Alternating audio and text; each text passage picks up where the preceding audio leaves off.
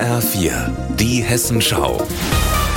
Unser Thema aus Südhessen und Rhein-Main. Mit Lara Trezzino. Guten Tag. Es ist früh am Morgen. Zeit für die zweijährige Ida aus Preuberg und ihre Mama Anne Stapp, sich auf den Weg in die Kinderkrippe zu machen. Dort verbringt Ida den Vormittag, seitdem sie ein Jahr alt ist. Anne und ihr Partner sind auf die Betreuung angewiesen, konnten nur so wieder in den Berufsalltag einsteigen. Ehrlich gesagt hätte ich keinen Plan B. Also ich wüsste nicht, wohin mit ihr oder könnte nicht arbeiten und das würden finanzielle Einbußen bedeuten.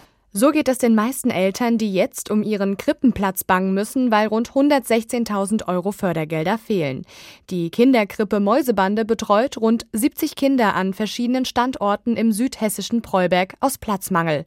Die Stadt Preuberg will deswegen ein neues Gebäude bauen, in dem alle Kinder untergebracht werden. Doch die Fertigstellung verschiebt sich wegen Corona und dem Ukraine-Krieg immer weiter nach hinten. Zeitweise waren die Kinder in Containern untergebracht, die aber von Vandalismus betroffen betroffen waren und marode wurden. Als vorübergehende Lösung bot der benachbarte Ort Mömmlingen seine Hilfe an, die Kinder im ortsansässigen Kindergarten unterzubringen. Mömmlingen, nur wenige Kilometer entfernt, liegt aber in Bayern.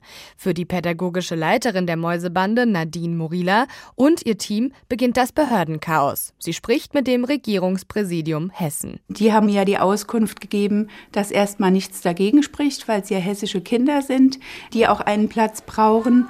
Sich darauf verlassen, zogen zwei Gruppen mit rund 25 Kindern in die Räume ins bayerische Mömmlingen ein. Dann kam die schriftliche Rückmeldung des hessischen Sozialministeriums mit der Nachricht, sie zahlen die Fördergelder nicht, da die Mäusebande nun mit einer bayerischen Betriebserlaubnis arbeite.